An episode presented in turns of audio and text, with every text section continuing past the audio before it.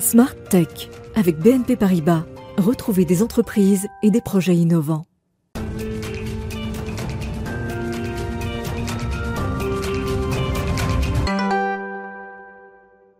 Bonjour à toutes et à tous, bienvenue dans Smart Tech. Aujourd'hui, c'est une édition euh, spéciale, mais vraiment spéciale, avec euh, une grande interview qui va durer le temps de Smart Tech et de Smart Space, puisqu'on va se consacrer à notre objectif Lune, objectif Mars et euh, à notre capacité d'autonomie et de souveraineté en matière de conquête spatiale, grâce à la présence en plateau, sur Paris, mais aussi en plateau dans Smart Tech, à Didier Schmitt, chef de la stratégie et coordination de l'exploration robotique et humaine à l'ESA. Je suis en compagnie de Cécilia Sévry pour cette occasion, puisque c'est une édition Total Tech and Space. On commence tout de suite, grande interview.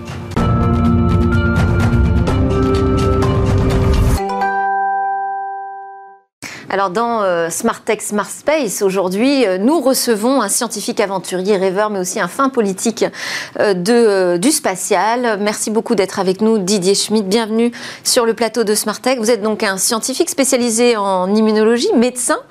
au départ, pendant plusieurs années, vous avez étudié les effets des voyages dans l'espace, effectué des recherches cliniques sur les astronautes réalisant des vols, notamment vers la station Mir. Et puis, vous êtes entré à l'Agence spatiale européenne. Avez notamment contribué à la mise en place du programme d'utilisation de la Station spatiale internationale et à la préparation de l'exploration martienne robotique.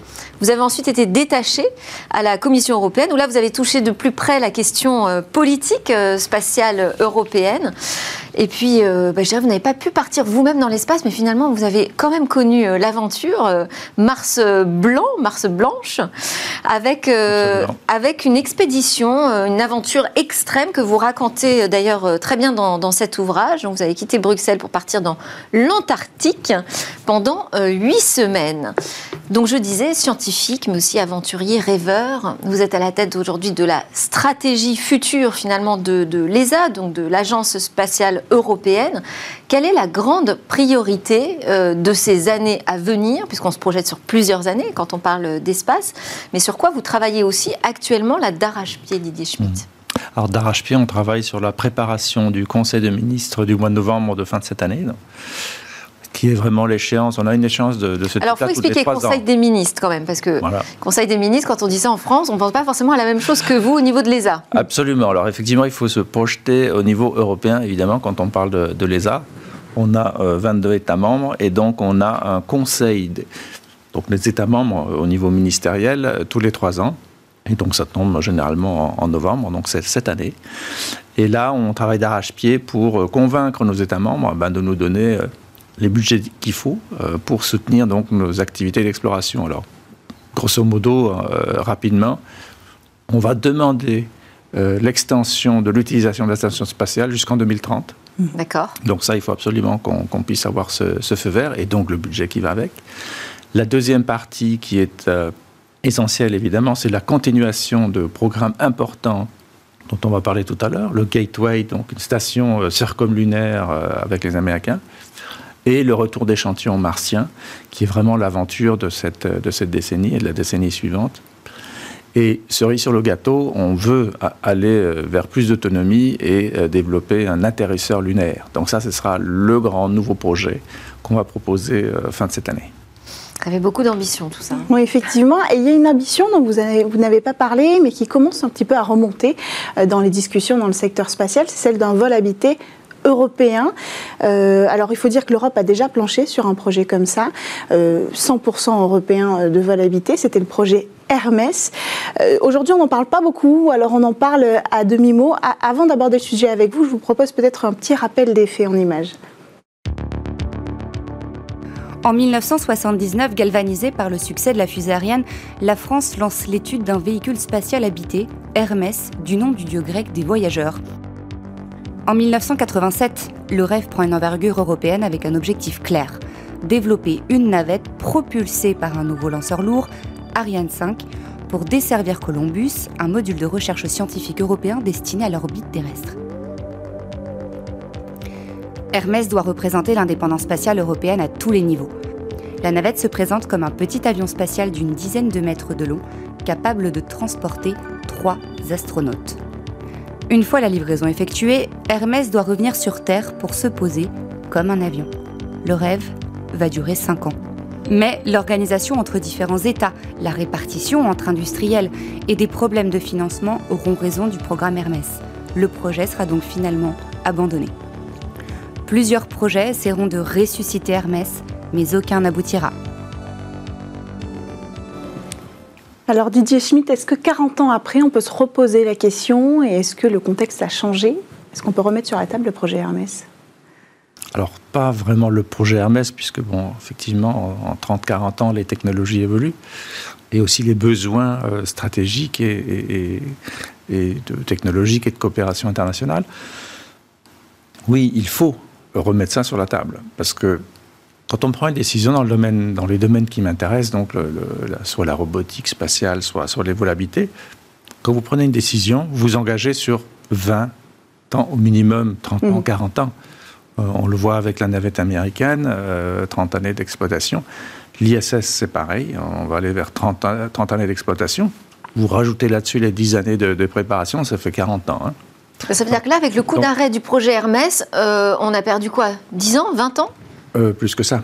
c'est ça le problème. Quand on prend une décision positive, ça nous engage sur des décennies. Quand on ne prend pas de décision, les conséquences se, se répercutent sur des décennies. Et c'est bien le problème d'aujourd'hui. Oui. C'est-à-dire que vous avez évidemment Russes et Américains qui ont accès en orbite basse et, bientôt vers, vers la Lune à nouveau. Vous avez la Chine qui s'y est mise et qui va vraiment rattraper son retard et qui est en train de le faire. Et vous avez même l'Inde mm. qui va euh, faire un, démonstrateur mm. cette année et très certainement l'année prochaine, avoir les premiers Indiens euh, en orbite basse avec leur euh, propre véhicule. Donc c'est un projet Et l'Europe. Pour l'Europe et l'Europe. Que fait l'Europe Que fait-elle Et c'est bien, et c'est bien, la, c'est bien la problématique. Encore une fois. C'est pas juste une question de décision, c'est quand même une question de budget aussi. Non. Non, parce que si vous voulez, on peut rapidement parler de budget. Oui. Le, budget de l'exploration. Euh, donc la station, notre participation à la station spatiale, l'exploration lunaire, hmm. l'exploration martienne euh, robotique, aujourd'hui, c'est, il ne faut pas parler de chiffres tout en, démarrant, euh, des chiffres qui vont, qui vont faire peur. Il faut, il faut dire que c'est 1,20€ par Européen et par an. Hmm. C'est-à-dire que ben, si j'avais pris un café tout à l'heure, c'était peut-être le, prix du café, et encore, sur une année. Oui, mais vous, allez, vous allez aller au ministériel à la fin de l'année. L'idée, c'est aussi, à un moment donné, d'obtenir un budget si on veut lancer un projet. Oui, mais justement, mais il faut relativiser le budget. Quand on dit que c'est cher, ce n'est pas vrai. Mhm. C'est ça que je veux dire par là. D'accord. Nous allons demander nous avons aujourd'hui un budget de 700 millions euh, d'euros par an. Ah, encore une fois, ce n'est pas un budget français uniquement, mhm. c'est un budget européen de 22 pays. D'accord? Donc la participation française, elle est vers les 15%. Bien. Et avec ça, on fait, entre guillemets, des miracles par rapport à un budget américain qui est 15 fois supérieur aujourd'hui. Mais évidemment, ça ne suffit pas. Donc moi, ce que je dis, c'est très simple. Passons de 1,20 euro à 2 euros au moins par an euh, et, par, et par citoyen pour aller être à la hauteur des autres pays comme les États-Unis, la Chine et, d'autres. Donc là, en novembre prochain, à l'occasion du Conseil des ministres de l'ESA, euh, vous allez demander un doublement du, budget euh, une augmentation de 50%. Une augmentation de 50%. Soyons raisonnables. D'accord. Et, et, pourquoi faire exactement? Qu'est-ce que vous allez leur vendre, leur mettre sur la table? Précisément. précisément, donc, euh, la continuité, donc la station spatiale, ça c'est évidemment mm. euh, notre intérêt premier, puisque bon, on a investi, il faut, il faut continuer. Mm. Et si on veut avoir d'autres Thomas Pesquet qui volent, ben, il faut euh, contribuer à cette, station et à, son utilisation, évidemment, qui est essentiellement scientifique. Ça, c'est la première chose, la première tranche. La deuxième tranche, donc, c'est la participation au Gateway euh, donc, euh, américain, qui est une initiative donc, de la NASA dans le programme Artemis, de retour vers la Lune, donc le retour habité, et un peu plus pérenne que euh, les programmes Apollo. Là, c'est intéressant parce que pour la station spatiale, on est partenaire à moins de 10%. Ils auraient pu nous, se passer de nous. Pour le Gateway, on est partenaire aujourd'hui à 50-50 avec les Américains. Donc tous les modules pressurisés euh, du Gateway seront fabriqués en Europe. Donc là, ça devient assez significatif. En échange de quoi, on a déjà négocié trois vols d'astronautes européens qui iront euh, vers le Gateway. Donc ça, c'est un, autre élément. C'est-à-dire que pour partir dans l'espace, pour avoir Thomas Pesquet sur une mission spatiale, il faut euh, participer financièrement et technologiquement. Ah oui, rien n'est gratuit. Non, on pourrait juste payer son vol et sa formation. Non, ça va plus, plus loin. Oui, mais là, là, là, euh, il y aura un petit souci. C'est-à-dire que euh, si on payait un vol, ça veut dire qu'on soutient directement euh, nos concurrents aux États-Unis, comme SpaceX pour, pour les vols Falcon. Mm. Donc c'est du troc, on fait du troc. Hein, c'est-à-dire que nous, c'est très clair. Avec les Américains, l'accord est très clair. Il n'y a pas d'euro qui va aux États-Unis, il n'y a pas de dollar qui vient en Europe. Donc chacun développe ses activités chez lui et on fait, on fait un troc et on fait des échanges. Alors pour le vol de, Thomas Pesquet et d'autres, donc euh, en ce moment, euh, Mathias Maurer et euh, très bientôt, dans, dans, dans, dans, un mois ou deux, Samantha Cristoforetti, ben pour ce genre de vol, en fait, notre contribution, elle est assez intelligente, entre guillemets, puisque on finance et on développe en Europe le module donc, qui va propulser la capsule Orion qui va aller vers la Lune, et qui va, on espère, on croise les doigts, euh, d'ici euh, mi-mars décoller pour la, pour la première fois. Donc là encore, développement européen d'un élément critique pour les Américains. Aujourd'hui, et dans les 10, 15, 20 ans, les Américains ne peuvent pas aller vers la Lune sans la technologie européenne. Ça, c'est extrêmement important puisque c'est vraiment un shift par rapport au programme précédent. Alors, vous parlez de la Lune. Le prochain euh, programme qui est censé envoyer des hommes euh, sur la Lune, c'est le programme Artemis de la NASA en 2024. Euh, d'abord, quel est le rôle de l'agence européenne dans ce programme-là? Est-ce qu'on participe? Alors, Artemis, effectivement. Alors, on n'a pas tout à fait terminé le, le Mhm. l'éventail hein, de ce qu'on fait, parce qu'on fait aussi donc la, la, mission, euh, les missions martiennes robotiques. Mhm. Donc ExoMars qui doit décoller, donc euh, qui doit absolument décoller cette année euh, en septembre, donc qui est un rover fantastique qui va aller forer à 2 mètres de profondeur pour aller chercher les traces de vie. Qui part un peu en retard d'ailleurs. Euh, on l'espérait en même temps euh, que Persévérance, il faut le dire. On l'espérait en même temps. C'est des fenêtres de 2 ans qui permettent de partir. On l'espérait en même temps que Persévérance. Tout à fait. On a eu quelques soucis euh, puisque c'est une coopération avec, avec, les, avec les Russes. Donc on a mm. eu quelques soucis techniques, mais bon, qui ont été résolus. entre autres les parachutes. Et on a fait des tests très récemment, il y a quelques semaines, qui ont mm. parfaitement marché. Donc pour l'instant, c'est bon. Et la grande aventure, donc de retour d'échantillons martiens, hmm. dont on pourra parler un petit peu tout à l'heure. Oui. Maintenant, revenons la Lune. à Artemis. Alors, Artemis, euh, Artemis c'est simple, c'est une décision américaine qui n'a pas été prise à la légère, évidemment, de retour vers la Lune. Et ça s'accélère très simplement parce que euh, la domination américaine dans ce domaine-là est chatouillée par, euh, par la Chine. Donc là, ça va, ça va s'accélérer. Donc Artemis, c'est quoi? C'est un lanceur lourd SLS, donc le Space Launch System, qui va euh, avoir donc à son, à son sommet euh, la capsule Orion, propulsée, par euh, le système donc le module européen. Mhm. Et qui va aller autour de la Lune. Alors, c'est pas juste pour aller s'y promener, c'est pas toute la fusée qui va y aller, c'est la capsule Orion propulsée par le, par le système ESM.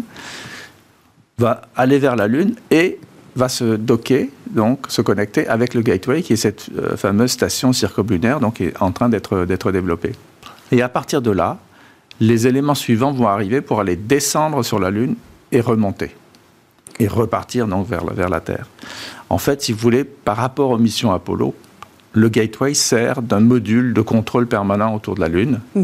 et un module d'observation euh, donc qui peut être habité le temps qu'il faut pour euh, qu'une partie de l'équipage descende et remonte et, et, reparte. Donc c'est ça le programme hmm. euh, dans son entièreté. Mais donc ce programme-là, la participation européenne à ce programme-là, si on a bien compris ce que vous nous expliquiez sur les négociations, par exemple avec Thomas Pesquet, ça ne garantira pas la présence d'un Européen sur la Lune. Alors quand est-ce qu'on verra un Européen sur la Lune? Nous allons, euh, donc au Conseil des ministres fin de, fin de cette année, euh, Conseil des ministres donc, euh, au niveau de l'ESA, demander l'acceptation d'une stratégie qui, va, qui dit qu'il doit y avoir un Européen sur la Lune en 2029. Mm-hmm. Alors pour ce faire, effectivement, tout le programme dont je parle ne suffit pas. Non, il faut qu'on puisse envoyer avec notre propre navette. Il faut qu'on puisse quelque chose d'autre et quelque chose qui intéresse les Américains. Et c'est là que notre stratégie euh, évolue de façon significative, c'est que nous avons décidé nous-mêmes, sans consultation avec les Américains, de développer un, atterrisseur lunaire significatif parce qu'il peut poser euh, jusqu'à presque une tonne 8 euh, donc de matériel, c'est-à-dire en gros 4x4 hein, si, on, si on veut. Et ce système-là devra être mis en orbite lunaire et se poser propulsé au début par Ariane 6. Donc on, est, on serait entièrement indépendant. Hmm. Et donc maintenant, nous avons des négociations euh, en ce moment euh, pour négocier avec les Américains pour dire voilà, on peut vous poser au minimum une tonne 5 de matériel à côté d'un atterrissage humain pour vous permettre de survivre, par exemple, la nuit, la nuit lunaire ou apporter du matériel scientifique, technologique, etc. Et donc c'est ça les négociations qu'on va faire. Mais quand, vous annoncez ça euh, aux, Américains, euh, vous avez des preuves de la capacité aujourd'hui de l'Europe? Est-ce qu'on est prêt aujourd'hui à créer cet euh, atterrisseur capable de, déposer plus d'une tonne cinq de, matériel sur la Lune? Alors c'est une bonne question parce qu'en fait il est extrêmement clair que les Américains c'est des Saint Thomas en permanence. Ils veulent voir et toucher avant de dire on y va. Et d'autant qu'on n'est plus les seuls dans la course euh, technologique. Absolument. Mais il faut dire une chose. Euh, nous avons quand même plusieurs décennies d'expérience positive avec les Américains. Nous avons fait le Space Lab, le laboratoire euh, donc européen qui était à bord de la navette américaine quelques dizaines de fois. Donc vraiment un très bon coup entre guillemets technologique et, et, scientifique pendant, pendant, pendant deux décennies. On est partenaire de la station spatiale depuis maintenant 20 ans. Ça se passe très bien. La moitié de la station spatiale internationale a été fabriquée en Europe, le module pressurisé. Les gens ne savent pas trop ça. D'accord? Donc, ils nous font confiance. L'ATV, le, le système de ravitaillement, qui, était donc, euh, qui a volé cinq fois vers la station spatiale, on a bluffé les Américains du point de vue technologique. Ils n'y croyaient pas. Mm. Et c'est pour ça qu'ils nous ont fait confiance, avec cette technologie-là, pour aller propulser le véhicule Orion vers la Lune. C'est pas pour rien. C'est pas parce que on est des bons amis et puis tout, se passe bien. Non. Il faut des preuves. Donc effectivement, aujourd'hui, si on leur dit qu'on est capable de faire un atterrisseur lunaire, ils savent qu'on est capable de le faire. Ça passera aussi peut-être par des start-up. On en reçoit ici euh, assez souvent. Euh, il y a des programmes, euh, en France par exemple, le programme Tech the Moon, pour encourager les technologies à destination de la Lune. Donc peut-être que cette, question de souveraineté européenne, elle passera par des start-up en termes de technologie Absolument. Et on est extrêmement content, effectivement, qu'il y ait des, des start-up. Il y en a une qui, qui euh, se développe euh, très rapidement, mhm. d'ailleurs, et ah, qui aujourd'hui le, la bascule vers euh, le, privé, elle s'est faite du côté, de l'autre côté de, l'Atlantique, et pas tellement de ce côté-ci. Sur, sur le vieux continent, pour l'instant, on n'a pas vu de grande space tech prendre la main sur la conquête spatiale ou travailler main dans la main avec avec l'ESA. C'est encore très très frémissant. Oui, mais vous savez, les milliardaires américains sont fans de spatial. Oui. Euh, les milliardaires européens ne le sont pas. Ça, c'est un problème.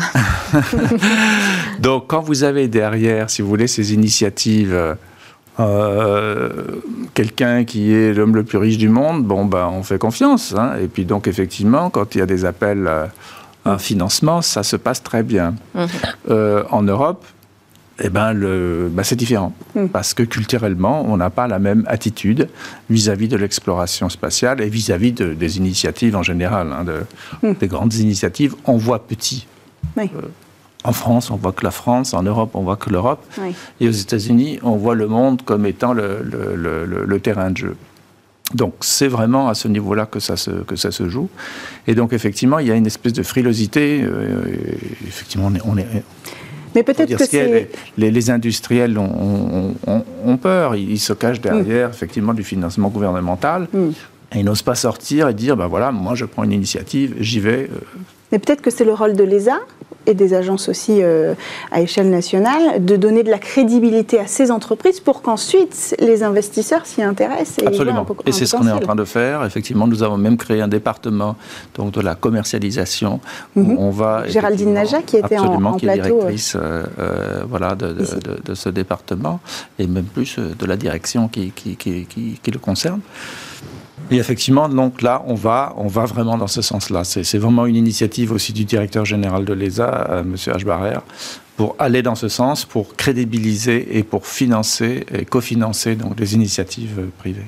Là, très concrètement, il y a un appel à projet qui a été lancé euh, pour inciter justement toutes les initiatives privées à se mobiliser autour des, projets spatiaux de, l'Europe. quelles sont les premières échéances? Quand est-ce qu'on pourra voir premières initiatives privées euh, s'intégrer au projet de, l'ESA? Alors, ce qu'on a fait donc au mois de décembre, on a, on a euh, donc dans mon équipe, on a lancé une initiative, une espèce de d'appel à idées euh, vers toute l'industrie européenne pour dire si jamais l'ESA vous demandait euh, de développer des systèmes, que ce soit même des nouveaux, euh, des nouveaux lanceurs, un, système donc de, véhicules euh, cargo et habités qui irait même jusqu'à la Lune, des atterrisseurs, des, programmes martiens, etc. Si l'ESA vous disait, allez-y, nous, on vous garantit pendant une dizaine d'années achat de services. Mais c'est vous qui développez, c'est vous qui prenez le risque, c'est vous qui faites le, fundraising.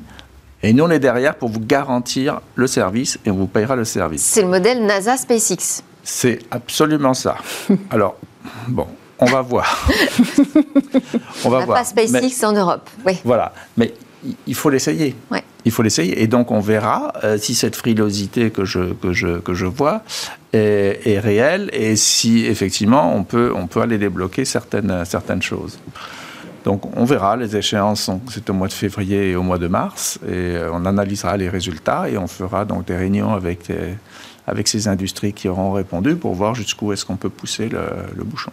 Alors là, on est sur la première partie simplement de cette grande interview avec vous, Didier Schmitt de, l'ESA, directeur de la stratégie future de l'ESA. On va partir faire une petite euh, courte pause euh, publicitaire et puis on va se retrouver après parce qu'on a encore plein d'autres euh, questions à vous poser, notamment la préparation d'un sommet qui est beaucoup plus proche que celui de novembre et qui aura lieu en France le 16 février et qui devrait être clôturé, pardon, par le président de la République française, Emmanuel Macron. Parle tout de suite après la pause.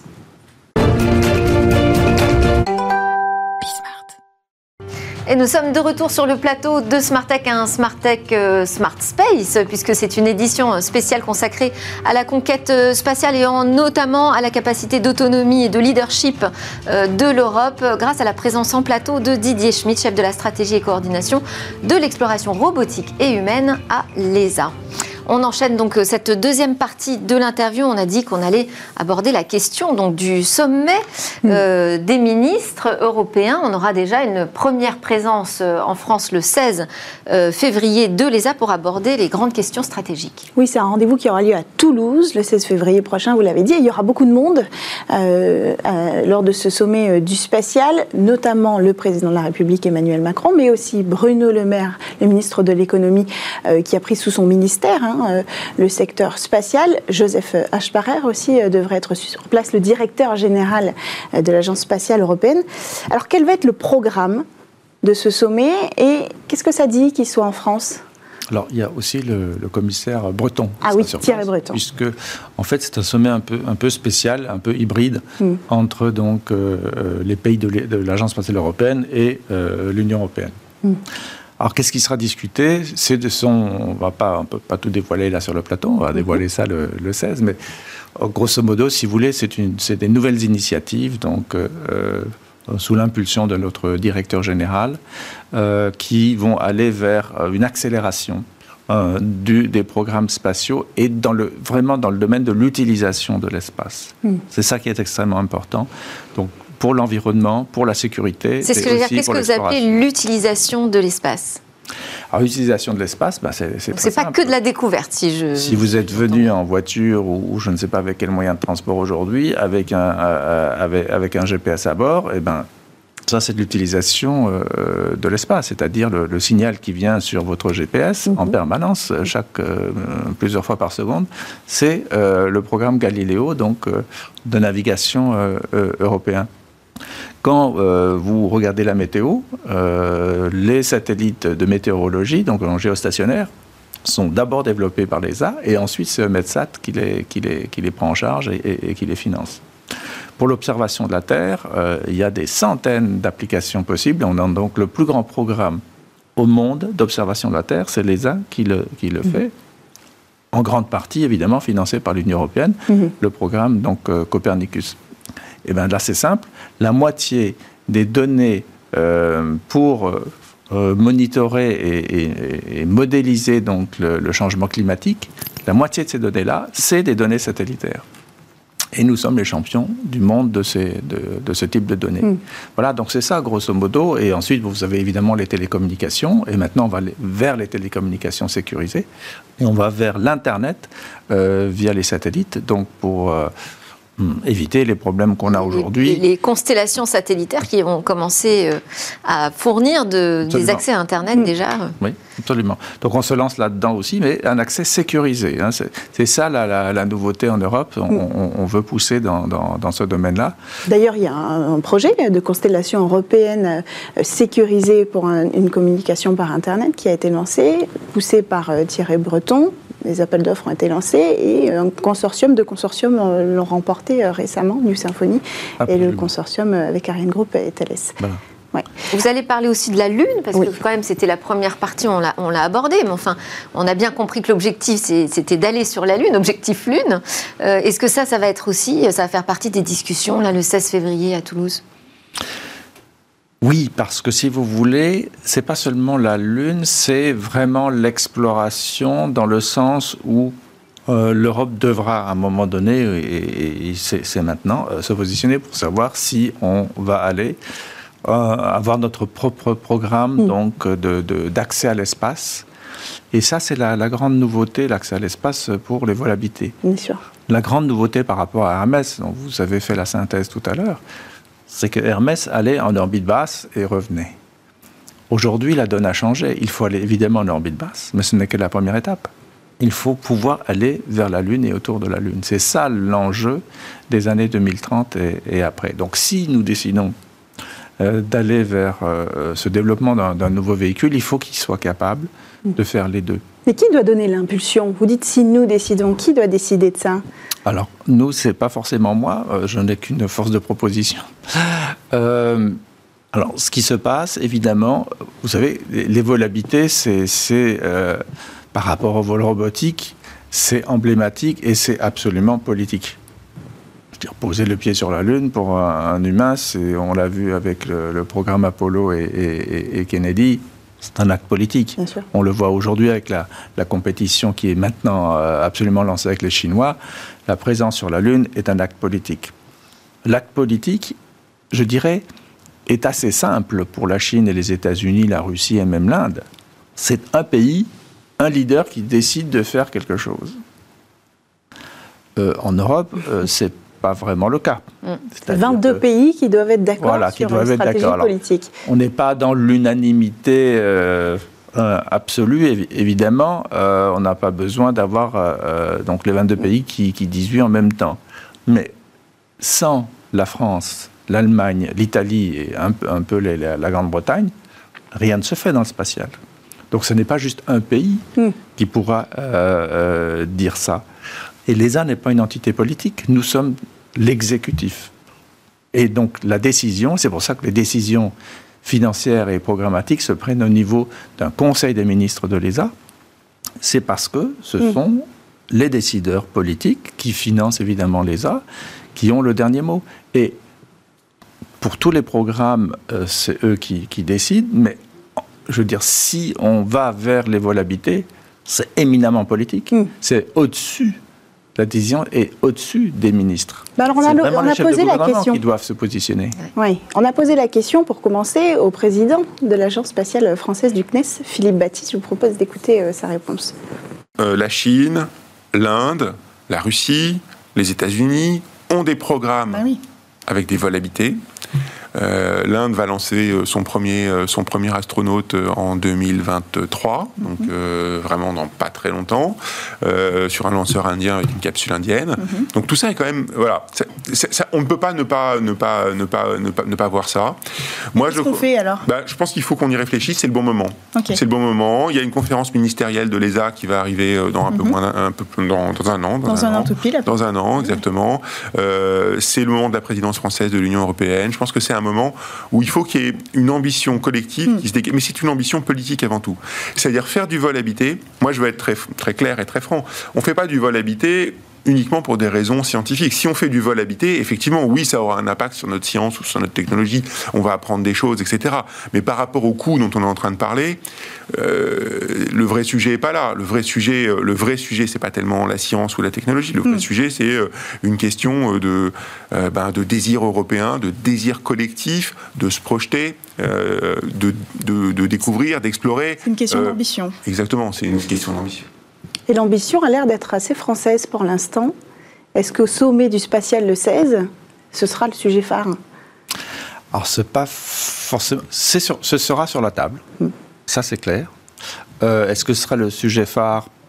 Peut-être. Nous verrons les déclarations, euh, euh, donc entre autres du, président français.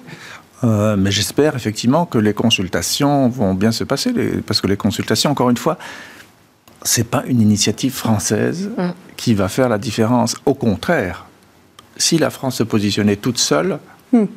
généralement, ce qui se passe, c'est que les autres pays euh, mettent le frein à main. Donc, il faut que ce genre de décision se fasse dans un consensus avec les pays majoritaires. Donc, encore une fois, la France, l'Italie, l'Allemagne, la Grande-Bretagne mm. représentent plus de 80% du budget, si vous voulez, de, de l'ESA. Si ces pays-là ne sont pas d'accord, c'était le problème avec le projet Hermès. C'était le problème de la répartition des, financements. Un des problèmes, effectivement. Donc... Imaginons qu'ils soient d'accord. Qu'est-ce qui se passe? Qu'est-ce qu'on enclenche à l'ESA? Alors, euh, bon, ben, nous sommes prêts. Alors, qu'est-ce qu'on enclenche Vous avez un projet prêt à être lancé Alors, il faut, il, faut, il faut regarder les choses de cette façon-là. Premièrement, il y a plusieurs options technologiques. Oui. Hmm. C'est-à-dire qu'aujourd'hui, ce que vous voyez, que ce soit du côté chinois, du côté indien, évidemment russe et américain, ce sont des capsules aujourd'hui. C'est la même technologie développée dans les années, fin des années 50 et, les années 60 qui font soit pouf dans l'eau, euh, soit poum euh, donc euh, dans le désert en Russie. Il faut réfléchir à deux fois.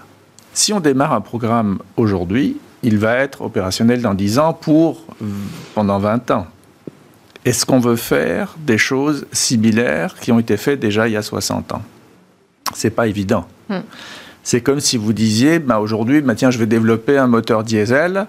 Et après, on se dit oui, mais dans 10 ans, il y aura plus de. Les autres feront que de l'électrique. Donc c'est un peu ça le problème. Donc il faut bien réfléchir pour ne pas euh, simplement copier des, choses que les, autres font. On est parfaitement capable de faire une capsule euh, récupérable. On l'a déjà fait, le programme ARD, hmm. il, y a, il, y a, 20 ans. On a combien d'options sur la table? Alors, il y a plusieurs options, si vous voulez. Ça, c'est vraiment aussi aux industriels de répondre. Vous avez évidemment une capsule bah, de type euh, bon, bah, comme SpaceX, hein, Crew ou, le Soyuz. Vous avez des, véhicules euh, de, type, euh, enfin, euh, LA éventuellement. Et la grande différence, c'est qu'avec les uns, vous savez où vous atterrissez. sur un aérodrome et, avec l'autre, vous, bon, vous atterrissez soit dans l'eau, soit sur. Enfin, nous, de toute façon, si on démarre de, de, Guyane, on va atterrir dans l'eau hein, avec une capsule, ça c'est clair, on ne va mm. pas atterrir ailleurs. Donc il y a plusieurs options sur la table aujourd'hui. Donc qu'est-ce qu'on va faire concrètement? Ben, C'est simple on va demander un budget euh, initial relativement faible pour faire des études de concept et on va mettre en compétition toute l'industrie euh, européenne, les grands et les moins grands, mhm. avec des startups qui vont se positionner, et on en connaît déjà certaines, et on va faire des études en parallèle et on va les mettre en concurrence. On va financer plusieurs études en parallèle. On se donne combien de temps pour cette phase d'études? Alors, donc, si le feu vert est donné à la fin de l'année euh, au Conseil des ministres pour ce genre d'études, on a deux ans et demi à trois ans devant nous pour faire les études. Et donc, évidemment, on fait ça avec un calendrier en tête.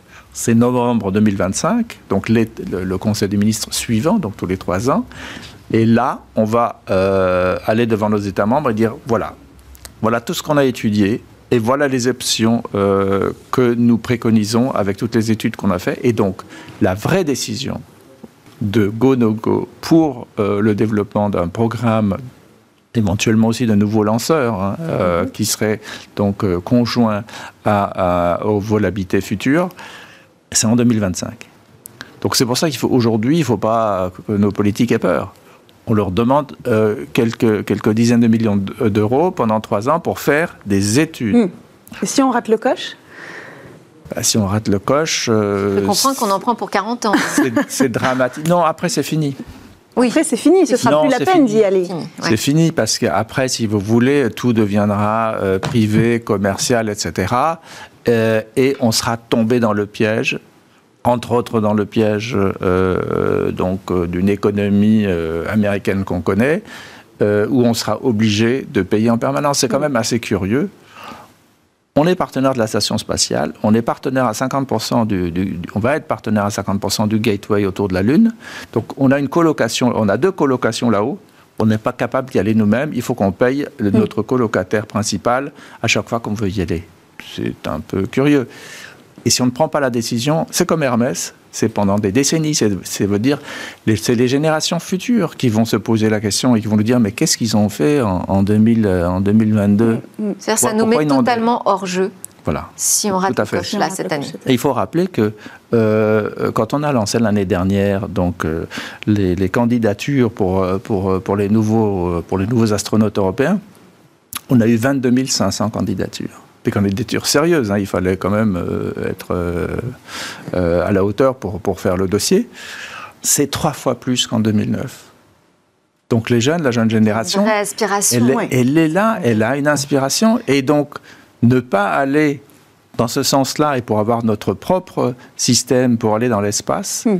ce serait curieux. Alors, je parce, que, parce que c'est porté par, par. On dépasse la Lune et qu'on aille sur Mars parce qu'il nous reste plus beaucoup de temps. Oui, alors vous l'avez dit tout à l'heure, euh, Delphine, vous êtes l'auteur de plusieurs livres, notamment de MOOC euh, sur l'exploration martienne. Donc, est-ce qu'on doit comprendre que vous êtes extrêmement positif sur l'idée qu'on ira sur Mars, euh, peut-être dans ce siècle? C'est clair. Alors, dans ce siècle, de toute façon. vous êtes confiant ça, ah, Plus que confiant, si vous voulez. et la raison est encore une fois très simple la doctrine américaine dans le domaine spatial, ça s'appelle la domination, space dominance. C'est écrit comme ça.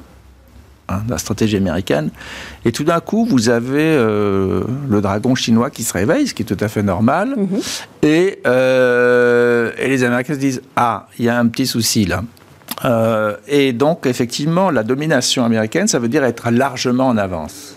C'est pas juste être devant quelqu'un. Euh, on l'a vu avec Apollo. Il faut être mm. très largement devant. C'est ça la, la, philosophie américaine et la doctrine. Et donc maintenant, ça va s'accélérer. Donc grâce à la compétition avec la Chine, ah oui. les programmes martiens vont s'accélérer. Absolument. Ils s'accélèrent déjà, d'ailleurs, parce que la Chine a annoncé qu'ils vont aussi faire un retour d'échantillons martiens, comme nous avec les Américains. Oui. Ils ont annoncé qu'ils le feraient avant nous. Oui. Mais est-ce que il y, a quand même des défis technologiques énormes avant d'arriver et à atteindre Mars avec un homme, parce que là on parle de ça, on parle d'exploration humaine, on a envoyé des robots, on sait le faire, on a persévérance, vous envoyez ExoMars euh, bientôt, mais les défis technologiques et physiques pour envoyer un homme avec un voyage de deux ans minimum euh, vers la planète Mars, sans parler du fait que ce sera peut-être euh, une mission sans voyage retour pour la première, est-ce qu'on est prêt à les relever? Peut-être certainement. Non, effectivement. Alors c'est pour ça. Je reviens un petit peu à l'expédition que j'ai faite au, milieu de l'Antarctique. Oui. Euh, c'était euh, une partie, c'était un raid à l'intérieur du continent sur 1200 km. Au bout de 150 km, vous êtes tout seul. L'hélico, il ne peut plus vous chercher. Voilà. Et donc, euh, s'il y a un problème, vous devez le résoudre. Et c'est ça la grande différence avec les missions martiennes. Aujourd'hui, la station spatiale, si Thomas Pesquet avait eu un petit problème de santé ou un souci technique, en quelques heures, on le ramène. De la Lune, on revient en, trois jours. Quand vous partez pour Mars, vous signez pour deux ans et demi à trois ans et il n'y a pas de retour avant. Ça, c'est simplement parce que Mars tourne autour du Soleil et que la Lune tourne autour de la Terre. Et que euh, la station tourne autour de la Terre aussi. Donc, c'est ça la grande différence. Donc, le risque est énorme et donc il faut faire euh, effectivement des, recherches technologiques et avoir des certitudes euh, assez élevées pour que euh, ben, les gens qu'on va envoyer là-bas, et j'espère bien qu'il y aura un Européen sur le premier vol et on travaille là-dessus. Mhm. Thomas Pesquet a dit qu'il voulait y aller d'ailleurs. Ouais, il faut qu'il soit encore en bonne forme Mais... D'ailleurs, c'est la question que vous posez. la, question la question n'est pas si, mais plutôt quand hein, dans votre MOOC sur l'exploration euh, martienne. Oui, oui, le MOOC, donc c'est un magazine book euh, qui paraît donc euh, tous les tous les 6-9 mois.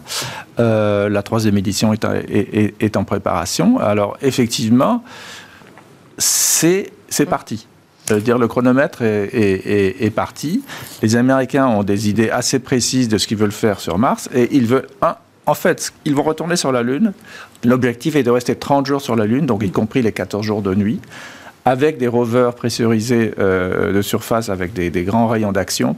Et ils vont dupliquer ça sur Mars. Donc aujourd'hui, l'objectif des Américains, c'est d'aller sur Mars pendant 30 jours et de revenir. C'est la première mission qu'ils sont en train de préparer. Didier Schmitt, je voulais qu'on termine euh, ce grand, grand, grand entretien par une interview express, qui est un petit format un peu plus personnel et plus rapide. Je vous lance sur un mot, vous répondez euh, aussi euh, spontanément que possible.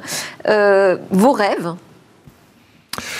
euh, mes rêves passés, c'était d'aller dans l'espace. Mes rêves actuels, c'est de faire, euh, de faire en sorte que les Européens aillent dans l'espace de façon euh, autonome et pas forcément en concurrence, comme on l'a dit tout à l'heure, à la façon américaine et chinoise de, de grande concurrence. Non, c'est pour être présent, c'est pour représenter l'Europe et les valeurs européennes, pas seulement sur Terre, mais aussi dans les grandes ambitions d'exploration vers Mars. Et vos peurs, Didier Schmitt?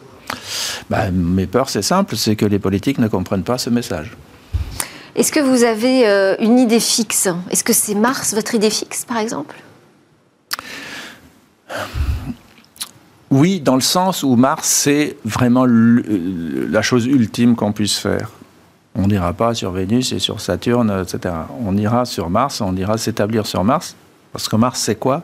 Euh, C'est un duplicat, entre guillemets, donc de la Terre. C'est une euh, planète sœur de la Terre qui a eu quasiment exactement le même environnement il y a 3,7 milliards d'années. C'est extrêmement intéressant de voir pourquoi euh, Mars a évolué vers un désert froid et si la vie a existé, comment elle a existé? Donc cette planétologie comparée est quand même euh, euh, l'enjeu du siècle. Merci beaucoup. Merci Cécilia Sévry aussi pour euh, cette grande interview spéciale espace. Merci Didier Schmitt de vous être arrêté ici sur le plateau de Smartech. Je rappelle que vous êtes chef de la stratégie et coordination de l'exploration robotique et humaine à l'ESA. Merci à tous de nous avoir suivis. On vous souhaite à tous un excellent week-end et on se retrouve dès lundi pour de nouvelles discussions sur la tech.